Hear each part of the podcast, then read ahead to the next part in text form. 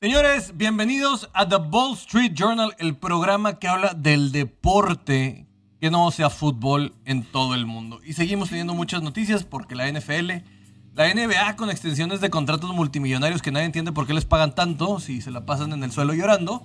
Y también el béisbol. Y antes que nada, saludarte, Iván Solís, que me da gusto compartir la mesa contigo. ¿Qué tal, Rol? Buenos días. Buenos días a la gente del Wall Street Journal. Hay mucho que platicar. Siempre noticias deportivas. Eh, nada más aquí presumir. Parisino, de la cuna hasta, la, hasta el cajón, ¿no? Toda la vida. Eh, un poquito de, de- del tema NBA, un poquito de, de- las apuestas, también los picks, Rol. Hay mucho que platicar. Hoy es miércoles de logo de Wall Street.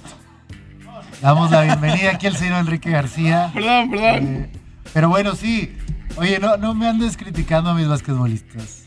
O sea, sí necesito más respeto porque ya son nuevos millonarios.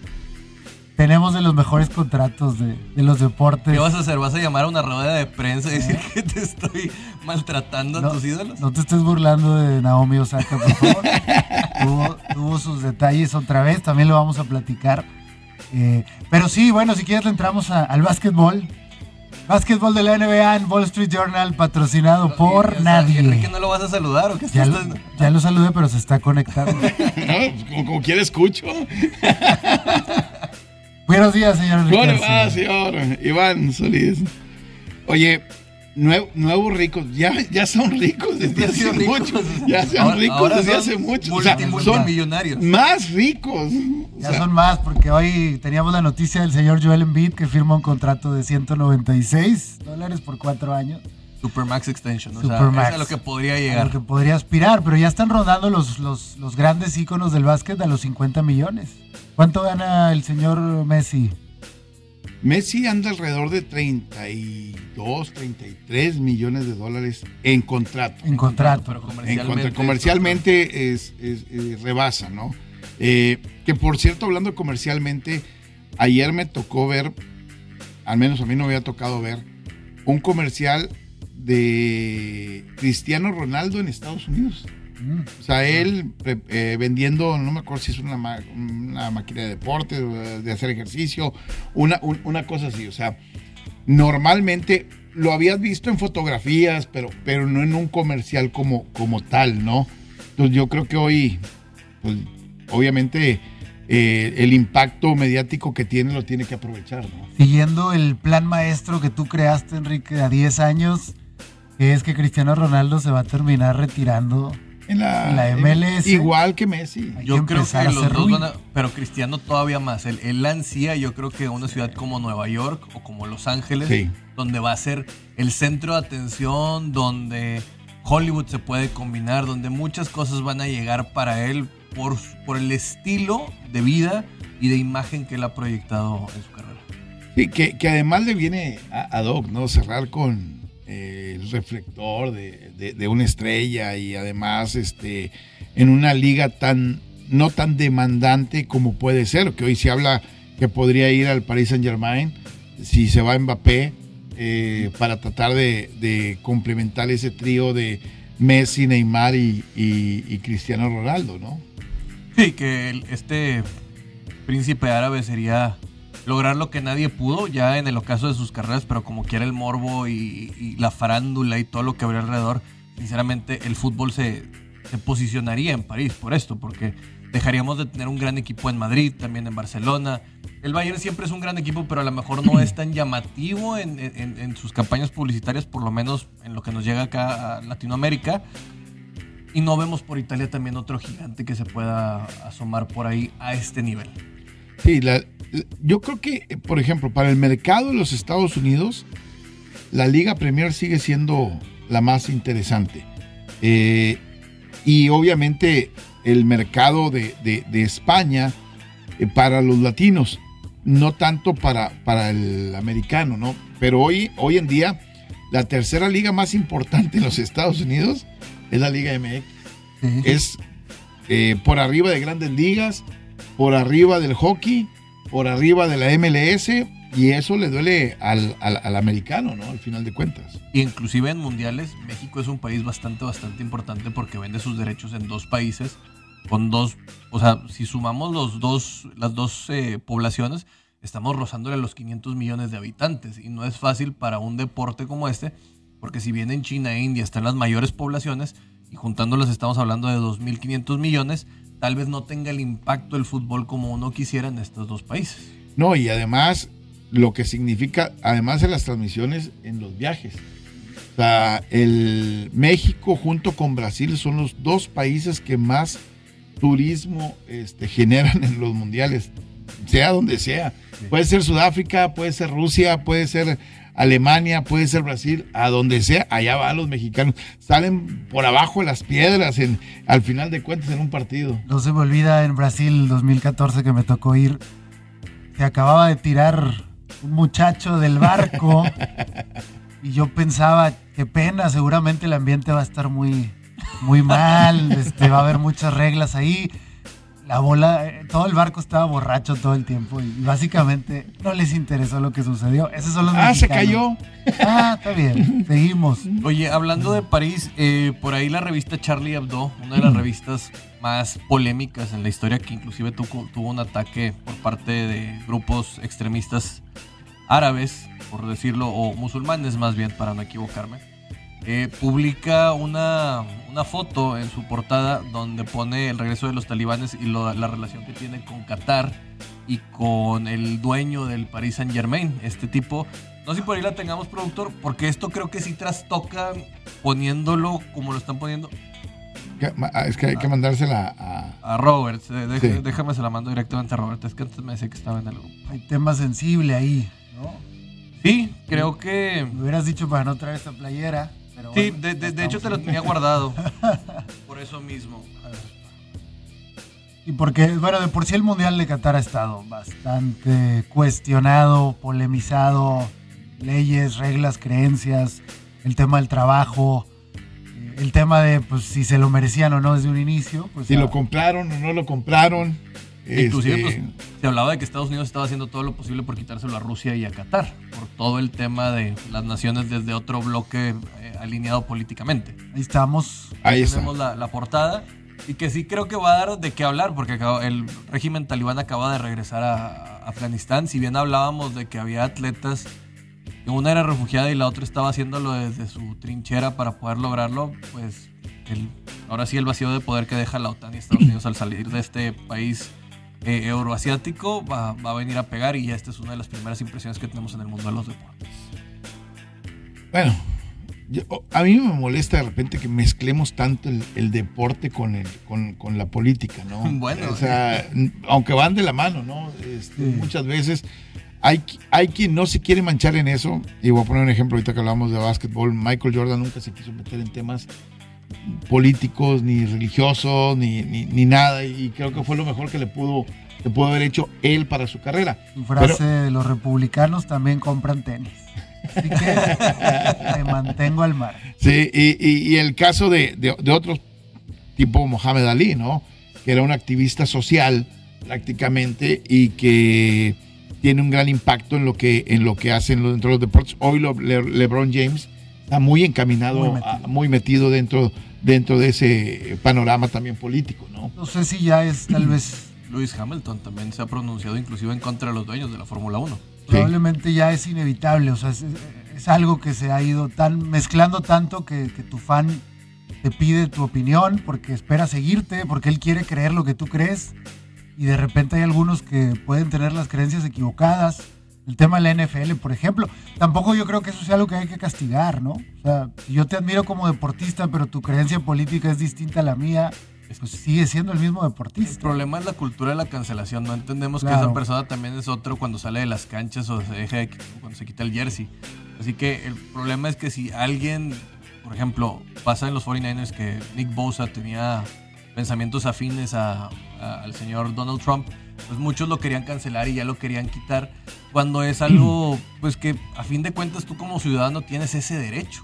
Bueno, hoy, hoy pasa este, que en Minnesota, ¿no? Con Kirk Cousins. El papá este, le encontraron que es parte de una iglesia donde eh, tienen cierto racismo y que él había ido y hoy se convirtió en todo, en, en todo un tema. Básquetbol ya te lo quitamos, güey. Básquetbol. O sea, o sea, le sacamos la vuelta. Aparte no me escucharon. Básquetbol de la NBA patrocinado por nadie. Pero aquí puede estar su espacio publicitario. Eh, algunas noticias rápidas. Se anunciaron los juegos de Día de Navidad. Eh, es lo que te- Vamos a- Ah, ¿verdad? Vamos a tener Está buena la, la, la, la, la, la- Juegos. la caricatura. muy interesantes, o bueno, por lo menos así pintan, porque también luego todo puede pasar. Eh, empezando por el tema de Atlanta de Nueva York. Atlante, Nueva York, que lo ve- ponen como mi pobre angelito Sí. 2. Habíamos hablado de que Nueva York no se ha reforzado del todo, pero al final de cuentas tiene una base interesante de la temporada pasada. Creo que puede ser un juego interesante, pero sigue siendo el primero, el del mediodía, aunque creo que es uno de los más vistos. Además, Nueva York sigue siendo top. Haga lo que haga, ¿no? Después, eh, los Celtics de Boston contra los campeones Milwaukee Bucks. Creo que también es un juego interesante. Que acaban de renovar al señor Smart en Boston. Marcus Smart, correcto. Hay una base de jóvenes, lamentablemente dejaron mucho que desear la temporada pasada, pero pueden ser contendientes si, si logran eh, jugar bien en equipo. Después tenemos los Warriors contra los Suns. Este juego suena bien, interesante. Y los Warriors ya son los de Curry, los de Clay Thompson y el equipo completo. Verlos contra unos Suns, renovados, jóvenes. Creo que hay similitudes en los dos estilos de juego que se puede poner interesante. Eh, ya en la noche, el tema de los Nets de Brooklyn contra Los Ángeles Lakers, que puede ser el platillo bueno, aunque también todo puede pasar. Por ahí hacían una, una comparación, Rol pasaba la foto de sus ganancias en la carrera, ¿no? Y son monstruos los cuatro que hay de cada lado. De un lado LeBron, Anthony Davis, Russell Westbrook y Carmelo, y del otro lado está el tema de Kevin Durant, eh, Kyrie Irving, eh, ¿cómo se llama? Eh, ay, se me fue el nombre de este ex Clippers de Los Ángeles. eh, bueno, los cuatro de los Nets. Eh, Ah, no, ay. yo también. Blake Griffin. Blake Griffin, Blake el señor Blake Griffin. Sí, son los que han ganado más en su carrera, pero ya ahorita el señor Blake Griffin cobra uno de los sueldos más tranquilos y el señor, por ejemplo, Carmelo Anthony cobra el mínimo. Pero sí es un juego que se antoja muy atractivo para las 8 de la noche el día de Navidad. Y terminamos con los Mavericks contra Utah Jazz, que no me parece tan atractivo, pero bueno, pues son dos equipos que están creciendo por ahí. Entonces se va a poner interesante. Anuncios, lo decíamos, el señor eh, Joel Embiid firmando un contrato. 76ers van a seguir siendo candidatos. El señor Ben Simmons sigue sin, sin realmente saber qué va a pasar con su futuro. Entonces vamos a ver. Se acabó la liga de verano con un buen sabor de boca. Jóvenes interesantes. Mucha atención de parte de los medios. eh, y creo que eso es bastante positivo. Se viene una buena temporada. Tengo malas noticias para la NBA. ¿Qué pasó? ¿Qué hicimos? El 25 juegan los Browns contra los Packers, Va a ser un buen juego. que debe ser un buen partido. Puede ser un buen partido. Y juegan los Colts contra los Cardinals en la noche. Vamos a ver. Ahí, ahí va a estar interesante. Va a ser... Porque so- pueden ser dos equipos que estén peleando eh, playoff para Y el entonces, ¿eh? El 23 juegan los Titans contra los 49ers. El, el 23, el, jue- el jueves. Eso va a estar fuerte. El 24 no, los dejamos descansar. El 24 sí. Pero, vaya, es un buen duelo. Es un buen duelo la, la- la- la competencia, ¿no? Sí, sí. El, el 25 es un mercado que, que mucha gente eh, quiere ganar porque la gente está en casa, eh, está en el recalentado también ellos en los Estados Unidos y nosotros acá. Curiosamente, Thanksgiving nos han dado muy malos juegos últimamente. Sí. Y ahorita, en el papel, se antoja muy bueno lo que nos están dando para Navidad. Así Sí. que creo que es, es interesante ver el Holiday Game, eh, la, la preparación de, de días de asueto, que es en Estados Unidos, porque ¿Hace cuánto no tenemos un buen juego de Thanksgiving? Sí. De Día de Acción de Gracias. Sí, hace- ya, ya hace buen rato que no tienes un buen. Bueno, jugando Detroit difícilmente vas a tener un buen juego de, de Día de Pero Acción hubo de un Gracias. momento, por ejemplo, en el que mandaron a San Francisco contra Seattle cuando andaban todavía decente que estaba Colin Kaepernick para el TNF. Sí, Y ahorita ya no vemos eso. Inclusive cuando vimos un juego, creo que fue el último de Saints que le pusieron una barrida, creo que fue Vaqueros o no sé, no me acuerdo quién fue. Cuando ponen uno bueno en el papel acaban por no darse las cosas y, y decía Sebastián Moreno, ¿cuánto tiempo tenemos de que los juegos de jueves por la noche son muy malos? sí. Bueno, e- e- este año tienes Leones contra Detroit. Perdón, contra Chicago. Eh, Este Raiders contra Vaqueros. Que puede eso sí ser es más menos. Y Santos contra Bills. Que Ese- puede ser, el, ese es el de la noche. Que, que puede ser el, el otro que pueda ser interesante porque los Santos pueden estar peleando a lo mejor playoff y los Bills este, es un equipo candidato para incluso título. para el Super Bowl. ¿no? El Día de Acción de Gracias acá en México baja un poquito el, Para rendimiento no, laboral. Es como Navidad para mí. Este, la gente se conecta a internet desde temprano y pues bueno, es difícil poner atención. Eh, eh, exactamente, pero bueno, lanza obviamente NBA este, parte de su calendario, que lo hacen con mucho tiempo y eso me, me- me agrada porque tú puedes ir planeando tu- tu- tus viajes, ¿no? De hecho, ya está el de MLB también. Exactamente. También te permite esa tranquilidad de que, ah, bueno, ¿cuándo van a venir a Houston?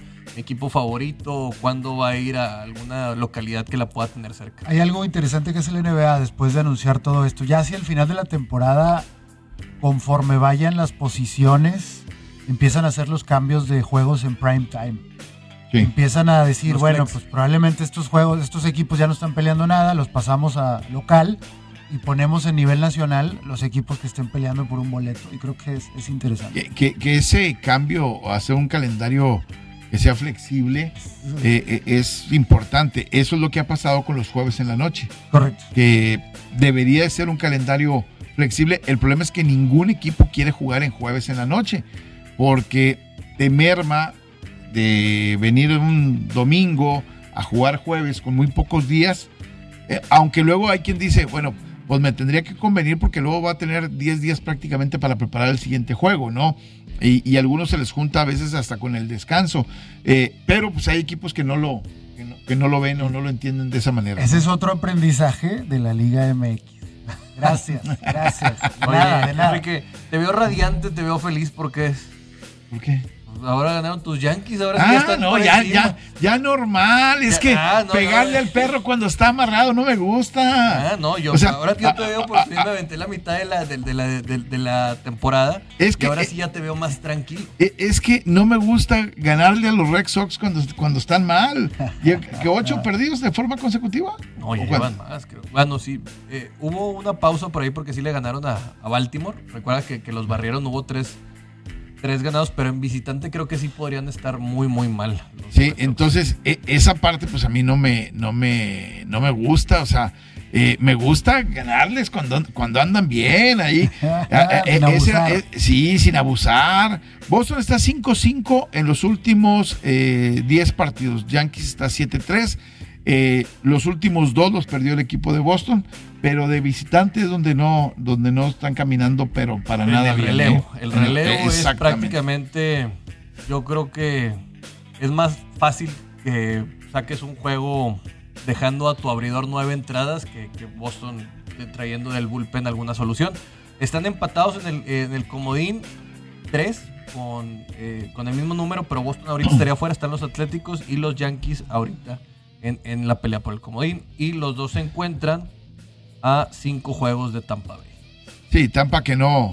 A- ayer pierde Toronto, esa es, la, esa es la buena, se combina con el resultado de los Yankees, que vinieron de atrás en el primer partido eh, y en el segundo partido, pues el picheo eh, del equipo de los Yankees fue, fue bastante bueno y terminan sacando un triunfo que es importantísimo. Hoy, Piveta 9-5 por Boston contra Gini, eh, 7-8 el equipo de los Yankees.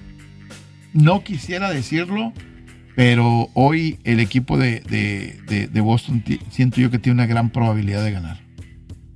Híjole, ya no sé. Yo, yo- yo- yo ya no me atrevo a decir nada. Le voy Es a- que el bateo de Yankees ha mejorado enormemente. Sí, sí, sí. el no. bateo de Yankees eh, eh, ha empezado a cambiar la historia y eso creo que es la parte, la parte más importante. Yo creo que el bateo de Boston antes era muy oportuno y ahorita se desesperanza cuando ve el, el- el bullpen que llega y te acaban regando el tepache. Ayer meten a Whitlock y cuando lo meten le, le hacen dos carreras cuando habían mantenido a raya por ahí este, este chavo del que hablamos, eh, Hawk, eh, había mantenido a raya esta batería de bateo tan difícil. Así que creo que los movimientos de Alex Cora en ese, en ese lado antes lo tenía muy bien y ahorita lo está perdiendo bastante, bastante interesante. Otros movimientos, bueno, otros juegos llamativos es eh, White Sox le gana a Athletics. Los, los padres pierden con los Rockies. Ese sí, creo que todo, toda la ayuda que pueda haber para, para los Reds, pero que perdieron 2-1 contra los Chicago Cubs, que era la oportunidad de ponerse a medio juego para estar buscando el comodín. Y también por ahí, entre otras cosas que tuvimos el día de ayer, es que... San Francisco le gana a los Mets. Ese fue el Sí. pick que, que hay. el- Ese fue el único pick que me pegó. El de San Francisco. Pero te hice No, no. caso. Pero lo, lo sorprendente es que pierde Houston con, con Kansas. Y, y yo Sí. me había ido con Houston y, y prácticamente Royal saca el money line, con- bueno, el, el, el run line ahí. Y está algo diferente, pero creo que las cosas se están complicando más de lo que creo para, para muchos. Y en la nacional, para el comodín, sigue ahí a uno y medio Cincinnati, pero ya tiene que empezar a aprovechar las, las, oportunidades. Exactamente. Vamos a ir a una pausa, sí, va. Sí, va- va- vamos, a ir a una pausa antes de, de- de cualquier otra cosa. Y déjeme decirle algo que es bien importante. Eh, hoy tenemos partido de fútbol. Hoy tenemos el juego de Monterrey contra el equipo de Cruz Azul, donde Monterrey viene de ganar, Cruz Azul viene de ganar. Regístrate en caliente.mx, recibe 400 pesos de regalo en tu primera apuesta. El favorito para este partido es Cruz Azul. Si le apuestas tus 400, cobrarías 900. El triunfo de Rayados paga 1340 y el empate 1360. Caliente.mx, la casa de apuestas oficial de la Liga MX. Y cuando hace calor, sudas y ese es tu cuerpo diciéndote tengo sed. Por eso hidratarte es como darte un chapuzón a mediodía. Con E pura, ama tu cuerpo, hidrátate sanamente. Vamos a una pausa. Continuamos a través de las redes sociales 92.1 FM, 660 de AM. Estamos en ABC Deportes. Oigan, yo les quería platicar rápidamente. Ayer me aventé un artículo en ESPN interesantísimo, ya que se viene la Little Leagues, creo que es en, agosto, el tema de, las ligas pequeñas. Qué chulada, me imaginé estando ahí con una, un hot dog en una mano, con un refresquito en otro, con el ambiente. Se habla de- de- del ambiente más puro del béisbol, con niños de 5, de, de 10 a 12 años, perdóname, jugando casi como profesionales, algunos de ellos realmente... eh, hablaba el artículo por ahí que es lo más puro del béisbol, o sea, el amor por el deporte, el ambiente que se puede tener en Williamsport. Y dije, ojalá algún día, ya lo puse ahí en mi lista de, de- de sueños. Pero ahora nada más fue. Estados Unidos. Este Ahora dice- ya nada más va a Estados Unidos por los, los temas que han sucedido, pero sí es algo que el año pasado creo que no habían podido hacer. Entonces, el año también pasado no lo hicieron. Es una tradición, ¿no? De, de este pueblo, bueno, esta ciudad, Sí. Pensilvania, y al parecer este año se la van a pasar de lujo porque el año pasado se lo perdieron, pero se me hizo sumamente interesante la experiencia de Little Leagues. Eh, que, que hoy llama mucho la atención un chavito que es ambidiestro. Entonces, este, la imagen ¿Cuántos del día eh, eh, va, va cambiando según el, el- el bateador que le vaya tocando, ¿no? Es algo de lo, de lo increíble que luego te puede dar este, ligas pequeñas, ¿no? En, en grandes ligas difícilmente vas a ver un caso de este tipo. Y hubo uno que era relevista, creo, con los Arizona Diamondbacks. Y también en la Serie del Pacífico me tocó uno, verlo. No me acuerdo el nombre, pero sí, sí, sí he visto pitchers de seis, de, de seis dedos que te quedas sorprendido. Así como que dices, qué bárbaro. Poder levantar una bola por encima de las 85 millas Con por los hora dos, con las dos manos está canijo. O sea, este tipo a pedradas te puede también me encanta que luego ponen ahí como datos curiosos de cada, de Ah, cada bateador. favorito, Sí. jugador Sí. favorito. Y de repente los niños chamaquean. Y también. También, de Y, repente. y- ay, y caray. bueno, la tristeza es que normalmente tenemos un representante mexicano en, Cierto. en, en Williamsport. Hoy por el tema de COVID, las ligas pequeñas en nuestro país, bueno, pues no están trabajando y bueno, pues ha sido difícil y complicado eh, para muchos chavitos el poder eh, perderse eh, su práctica de béisbol, ¿no? Que, es algo que al tiempo yo no sé cómo va a pegar. el que alejes a los chavos del campo de fútbol, al campo de béisbol, al campo de fútbol americano, yo no sé si vamos a tener una generación de atletas perdidos este, o que no se desarrollaron como deberían desarrollarse en ese proceso normal que, deberían de tener, ¿no? Sí, pues hay gente que se pierde toda su época de piwi o, o bantam en, esta, esta situación y que a veces es donde nace el amor al deporte real, es donde ya este brinco a la adolescencia es donde ya lo, lo, tomas como propio. Y, tengo miedo que se vayan a los SEA Games, Sí, sí Tengo miedo que se vayan a los SEA Games. Se pusieron de moda, pues imagínate. Tengo miedo que ejerciten nomás los deditos. Hablando de extensiones de contrato, yéndonos a la NFL para que nos quede media hora, eh, el señor Jamal Adams firmó una extensión de contrato de cuatro años y 70 millones de dólares. Un safety que solo ha tenido dos eh, intercepciones en toda su carrera. veía un gráfico de Damacon Su, tiene tres. Este, Wilford tiene dos. Tiene dos.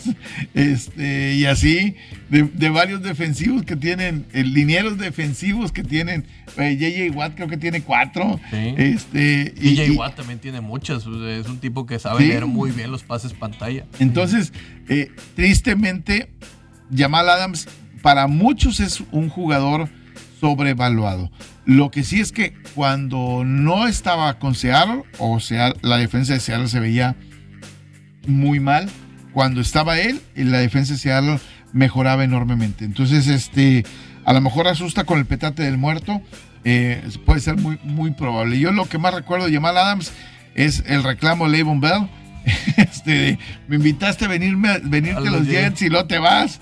Este, entonces, ¿de qué se trata, no? Oye, una de las cosas que tiene Jamal Adams es, el ataque en penetración, el, blitz que puede hacer muchas veces. No, no se le reconoce, pero es uno de los safeties que más atacan a los corebacks. Y nada más por ese lado puede haber. Si él no llegaba a una extensión de contrato, hablaba de que quería eh, denominarse como linebacker para poder eh, tener una extensión de franquicia mucho mayor. Le, pues prácticamente acaba obteniendo 17.5 millones de dólares, también peleando con los linebackers mejor pagados, entre los 10 mejor pagados. Pero es un safety, así que pues creo que acaba haciendo bien las cosas para él, pero no creo que bien para hacerlo. Creo que pudieron haber conseguido otras posiciones considerando que pierden dos selecciones de primera ronda y aparte en el tope salarial también te estás poniendo en una posición muy muy complicada. Y más considerando cuando tu línea ofensiva está evaluada por hay unos rankings de Score Mobile, bueno, de The Score por debajo de los 16 eh, mejores, o sea, estás en la sección de la mitad inferior de, las peores líneas ofensivas y, es con lo que más has batallado y no puedes establecer un ataque terrestre para tener un ataque balanceado sin, tener una buena línea ofensiva. Eh, le voy a pasar a nuestro productor ahorita una imagen que vale la pena porque eh, no porque sean los titanes, sino porque están entrenando en conjunto Titanes y el equipo de, de Tampa. Y obviamente vas a ver duelos que son muy interesantes y ponen el duelo de Caleb Farley contra Mike Evans. El novato, primera selección colegial de los Titanes, que mucha gente lo desdeñó por la situación de, las lesiones, que pensaban que no va a estar listo para el campo de entrenamiento contra uno de los mejores receptores de la, de la, de, la NFL, ¿no? Eh, ahorita cuando, cuando lo tengamos, a ver si, lo puede abrir del, Twitter. Este, Estamos de regreso en, radio. Este, se lo mandé ahí al Twitter a ver si lo, si lo puede le, mandó el Twitter, si lo puede abrir para, para, que vea esta imagen. ahí, la, vamos a tener. Eh, y, creo que es de la parte, eh, ahí está, era, cómo, cómo defiende Caleb Farley, paso a paso, con Mike Evans, este, aguantando prácticamente, pase que a lo mejor le queda un poquito atrás. Y no vamos a ver a, Mike, a, perdón, a Tom Brady en el partido seguramente, pero acá es donde lo quieres ver. Son dos, dos días muy intensos en la práctica eh, hoy, Titanes no entrenan como con siete o ocho titulares, entre ellos AJ Brown, pero muchas imágenes de estas vamos a empezar a ver. Me tocó hace dos años estar en el campo de entrenamiento y el día del partido de Titanes contra Patriotas no juega Brady, pero lo vi tirar 70 pases el día del entrenamiento en duelos uno a uno o en, o en el scrimmage, que es donde realmente vale y donde realmente está tomando eh, eh, el ritmo. Entonces va a ser muy interesante eh, ver a Brady este, contra el equipo de los Titanes, que es una defensa que normalmente se le, se le indigesta. ¿no? Una de las cosas importantes de esto es que Caleb Farley no juega su último año.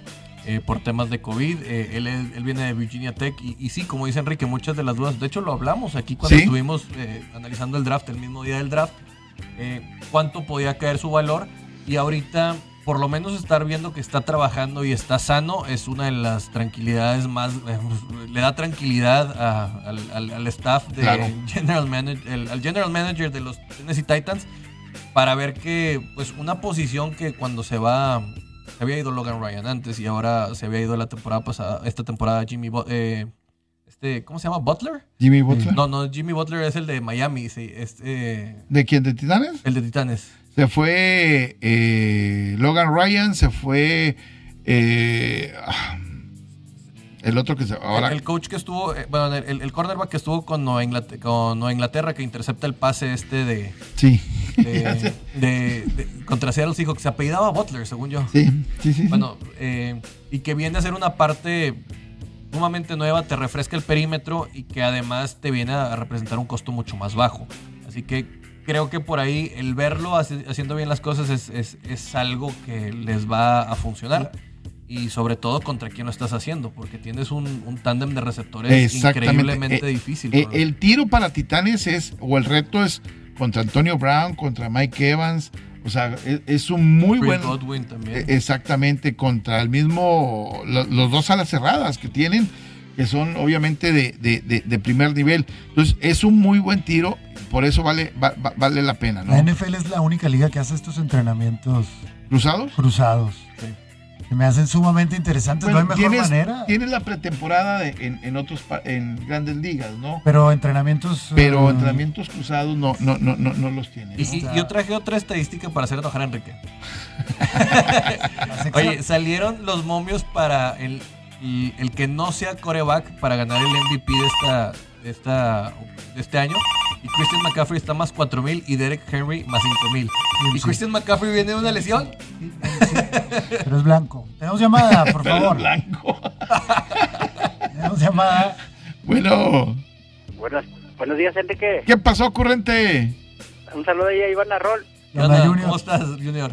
Nada bien, aquí pues para sacarnos de las dudas es Malcolm Butler. Malcolm, Malcolm Butler, Butler. gracias. Eh, Sabíamos que era Butler, pero no De- sabíamos- mira, como una temporada fue muy mala de él, se lastimó. Eh, el año pasado fue probablemente el mejor esquinero que tuvo el equipo de los Titanes de Tennessee. Sí. Y este año lo dejaron ir, entonces este, ya no me importa. Oye, como yo soy, oye, como yo soy de la división esa de los Delfines de Miami, me cae gordo porque para mí ese Super Bowl era de, de Seattle. Eh, ¿Era ese Seattle? Pero decidieron pasar la bola. Sí, oye, pues teniendo a la bestia, o sea, en segunda Ah. y, y una yarda. A ¿cómo se Marshall Lynch y, y- y- te- deja tú, Nunca se olvida. teniendo a Marshall Lynch Sí, y pudiéndote acabar el tiempo. sí. Porque si te paraban, bueno, pues venía, tenías otra oportunidad más y tenías un tiempo fuera. Dos tiempos fuera creo que todavía le quedaban.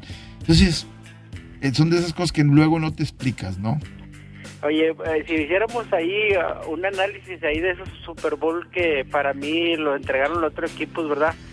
El de también el de Atlanta, también yo creo que son Ah. dos menos que llevaría Brady, pero eh, también uno que a lo mejor si pudiera haber ganado, pues es el de Gigantes, ¿verdad? Que esa atrapada de de ¿cómo se llama este David Tariq? Sí.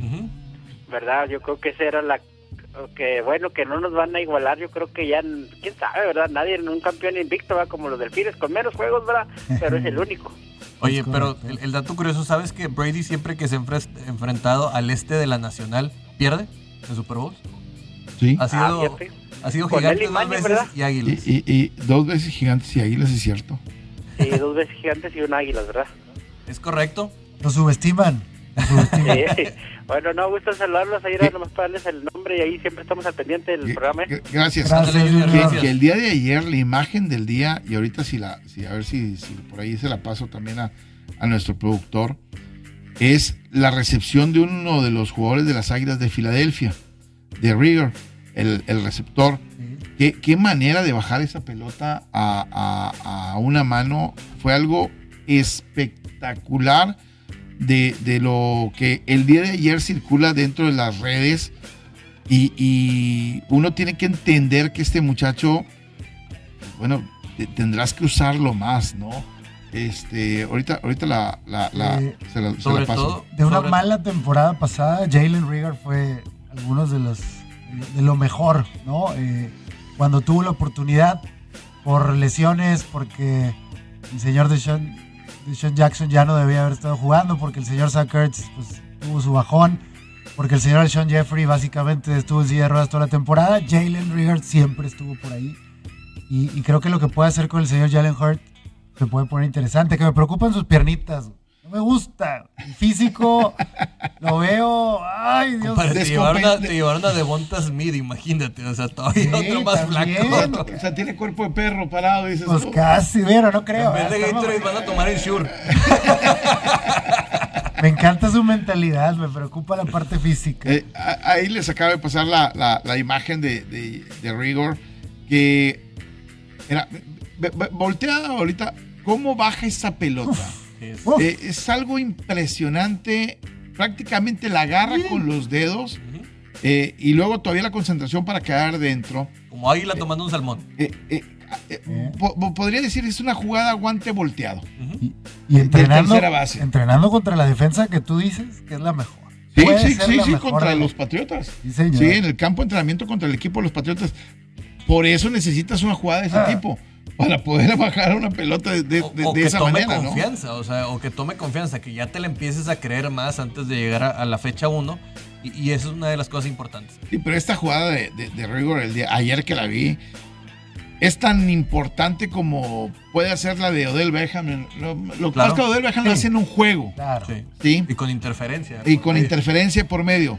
Pero esta recepción para mí es más difícil que la de Odell Beckham. Sí. Porque está a mano volteada Sí. este, No, y es de- sobre, y sobre la raya. Es de abajo hacia arriba, no de Sí. arriba hacia abajo el, el movimiento de la bola. Y, y- y además tienes la raya que te está presionando para mantener los pies dentro del terreno de juego. ¿no? Y algo muy interesante es que estos highlights de la, de, de la pretemporada de los campos de entrenamiento levantan el ánimo de la Sí. gente. O sea, necesitas de este tipo de cosas para que la gente se meta y empiece a hablar y se empiece a ilusionar. Eh, las redes sociales de los equipos se, se mueren de ganas de tener este tipo de, de- de escenas y bueno, el día de ayer se dio. Hoy, hoy les traigo un reto para el lobo de Wall Street.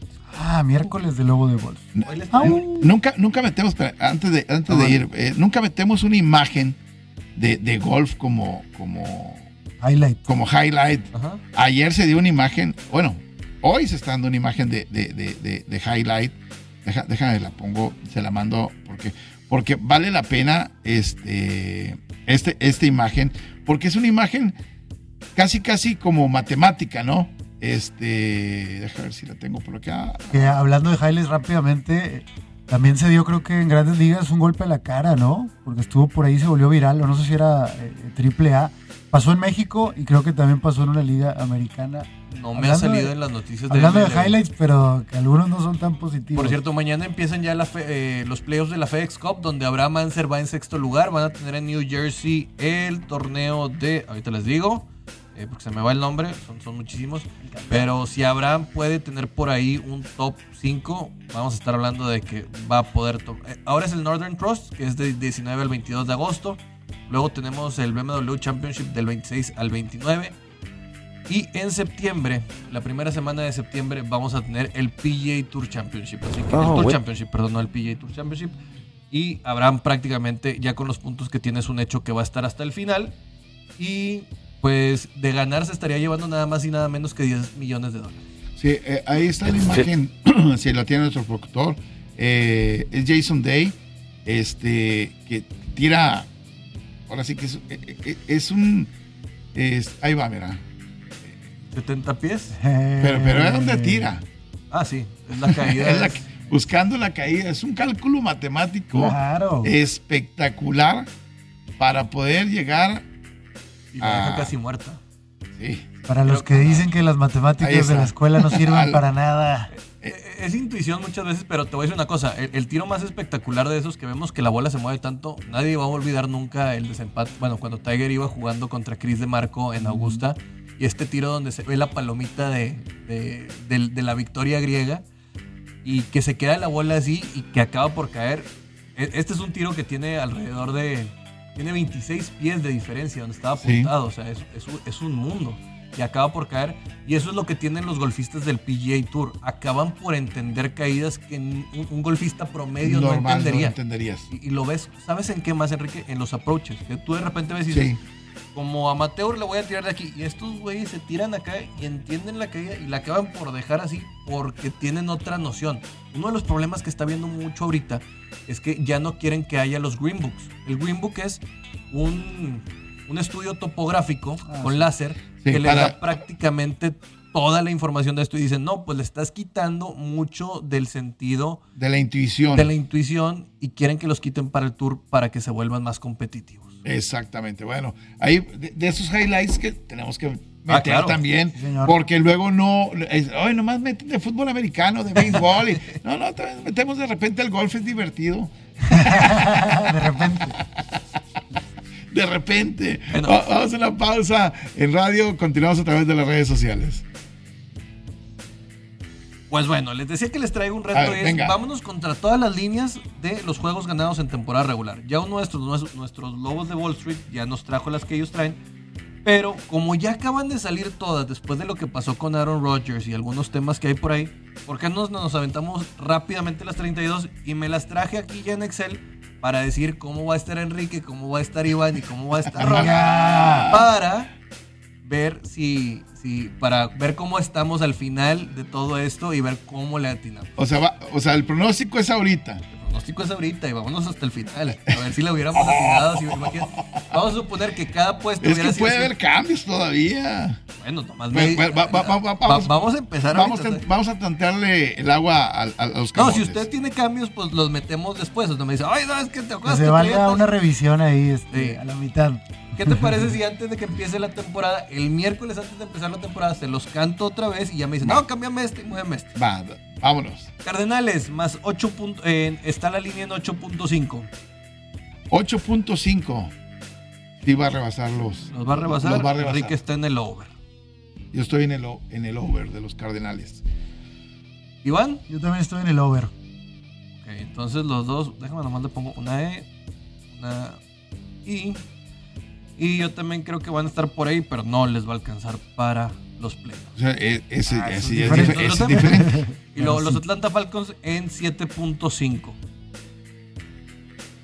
Va a estar abajo. Están en el under. Baja. Enrique, Iván. Yo también muy baja. Ahorita preguntan otro orden. Me van a decir que me estoy copiando. Sí. Y yo también voy a ir en el under. De hecho, Score Mobile acaba de sacar un estudio también donde los pone como uno de los equipos más sobrevalorados a los eh, Atlanta Falcons.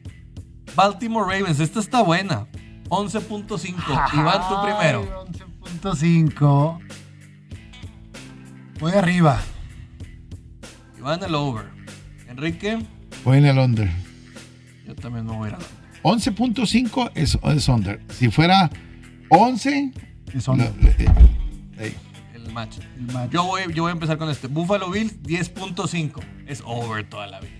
¿cuánto? 10.5 los Buffalo Bills. No, sí, eso, ese creo que, que- Es que yo lo estoy viendo eh, en otro que es diferente al tuyo y, tengo Búfalo con 11. Ah, yo es que yo, yo me estoy yendo con la de caliente. Ah, ok. Yo me estoy yendo con la de caliente ok, de ok. Forza. Esa es la la buena, esa es la buena. Esa es la buena. Esa es la buena. Iván, ¿tú cómo vas? Eh, arriba, Ok. arriba. Luego Carolina Panthers, para ponerme uno más difícil a mí, está en 7.5. Híjole, creo que Sam Darnold puede llegar por ahí. Acaban de cambiar a un liniero ofensivo al señor Little. Pero todavía no acabo por creerles tantos porque es una división que creo que los puede poner en predicamento. Me voy a quedar con el under. E- e- Esta es una de las líneas que está igual, en menos 118 las Sí, dos. sí, sí, Me voy a quedar con el under porque creo que está engañoso. Con Carolina. Yo también me voy a quedar con el, con el under. Iván. O igual, con el under. No creo que logren levantar todavía. Esta también está buena. Chicago 7.5. Mm. Chicago. Voy al over. Enrique al over. Iván. Voy al over también, con el señor Justin Fields. Yo creo que ya va a ser el acabose de la carrera de Matt Nagy. Me voy a ir al under para hacer en- discrepar aquí. Cincinnati Bengals 6.5. 6.5. Joe Burrow. Me voy al under. El under, Enrique. Iván. 6.5.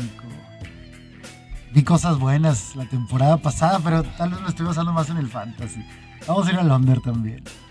Yo me voy a ir en contra, me voy a ir a que van a sacar siete justos para hacer a todos enojar en las últimas. En la última Es que, fecha va a salir. es que hay que pasar. recordar, eh, en nuestra cabeza todavía están temporadas de 16 juegos. Ah, Hay sí. un juego más. Sí, es de Sí, 17. Es de 17 juegos. Es correcto. No, yo cambio entonces. Yo voy al, al over, al over. Vamos con Cincinnati. Bueno, Cleveland Browns 10.5. Este se me hace un regalito. Yo creo que sí van a estar por, por ahí de los 12, 13 juegos, por lo mismo que dices de los 17.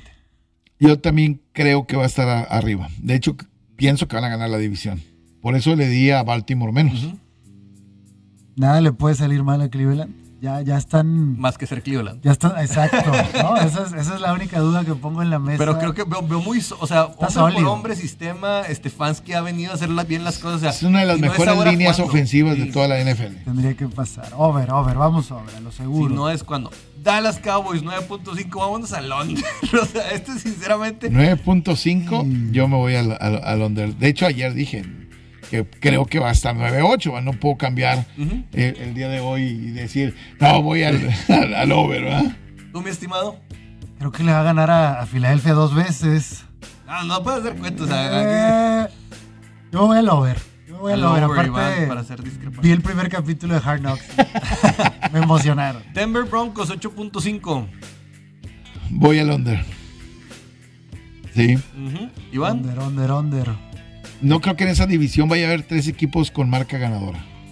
Detroit 5.5. Ah, voy al me voy a ir al under. Aunque Ah, quieran ah. morder rodillas, no, no creo que les vaya a funcionar, sinceramente. Y ayer escuchaba un podcast donde dicen en Detroit hay, hay una maldición. Que creo que nadie de los que han salido de Detroit coaches nunca han vuelto a, a contratarse. O sea, hay un tema de... de- Sí, güey, como, como head Fontes. Coach. sí, como head coach. El más famoso que está teniendo éxito es Jim Schwartz, creo. O sea, que quedó campeón con Filadelfia. Y que ha Pero sido no buena- terminó. No, pero es como asistente. Sí, como No, pero creo asistente. que, pero creo que sí se contrató a Jim Catwell, ¿no? No sé si de head coach. Jim Catwell sí. Después, head coach. después se contrató. ¿En dónde se contrató? Bueno, estuvo Detroit, sale de Detroit, los deja 8-8 Ujú. Y. Que nadie entendió por qué había salido, sinceramente. Sí.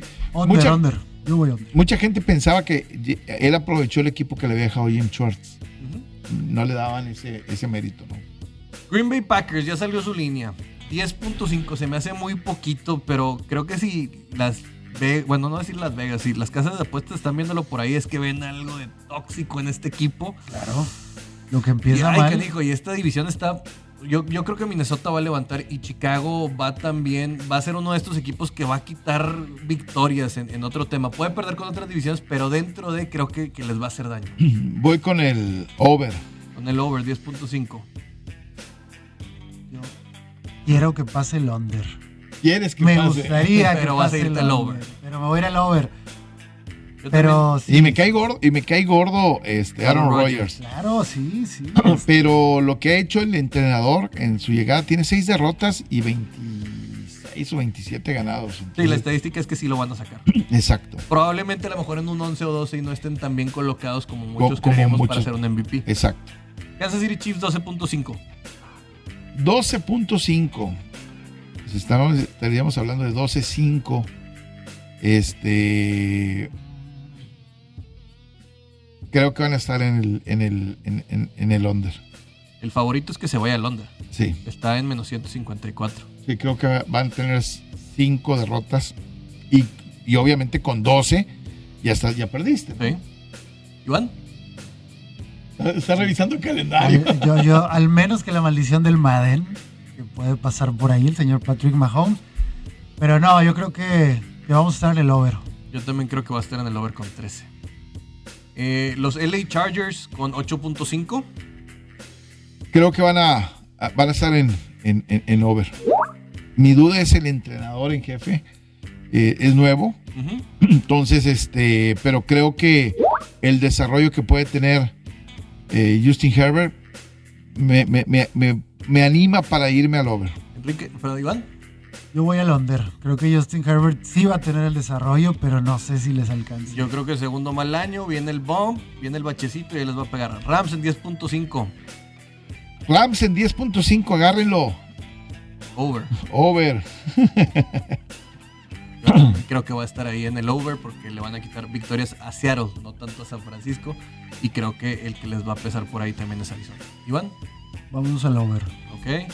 Luego los Raiders, los Raiders de Danny Soto. Los Raiders están en 7.5. 7.5. Yo creo que es el año de la salida de, de Gruden. Este, van a estar en el under. Iván, Vamos a confiar en la magia de Las Vegas. Funcionando ahora sí con la gente.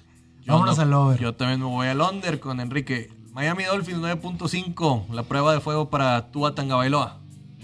Creo que va a estar en, en el under. Yo también me voy al under, sinceramente. Creo, Creo, que que va a todavía no estar en el 9, Tua. en el 9-8. Y es una división bien complicada. Ey, bien y, creo que Patriotas va a crecer. Y aunque no lo crean, los Jets van a crecer. Sí. Van, van a tener un poquito más de lo que hicieron el año pasado. La maldición de Ryan Fitzpatrick. Under. Ok. Luego yo me voy con los Minnesota Vikings 8.5. Dicen que hay una tendencia de. Con este coach de un año sí en playoffs, un año no, un año sí, un año no. Para estar en playoffs tienes que tener más de 8.5, así que yo me voy al over. Vámonos sin comentarios para que nos alcance el tiempo. 8.5 yo, yo, yo me voy al over. Creo Ok. que puede estar en 9. Iván, Over. ok. Patriotas 9.5. Over. Yo también over. Ah, ¿Feliz? Under. ¡Ay, qué bárbaro! El experimento Cam Newton. Saints 8.5. Yo me voy al under. Me voy al under también. Al under. Creo que este equipo se va a caer. Mucho. Eh, los New York Giants con 6.5. Over. Creo que este equipo va a crecer. Iván, Sí, over. yo creo que van a estar en 6. Cacuán. Eh, Jets en 6.5. Ay, Hijo. 6.5. Under.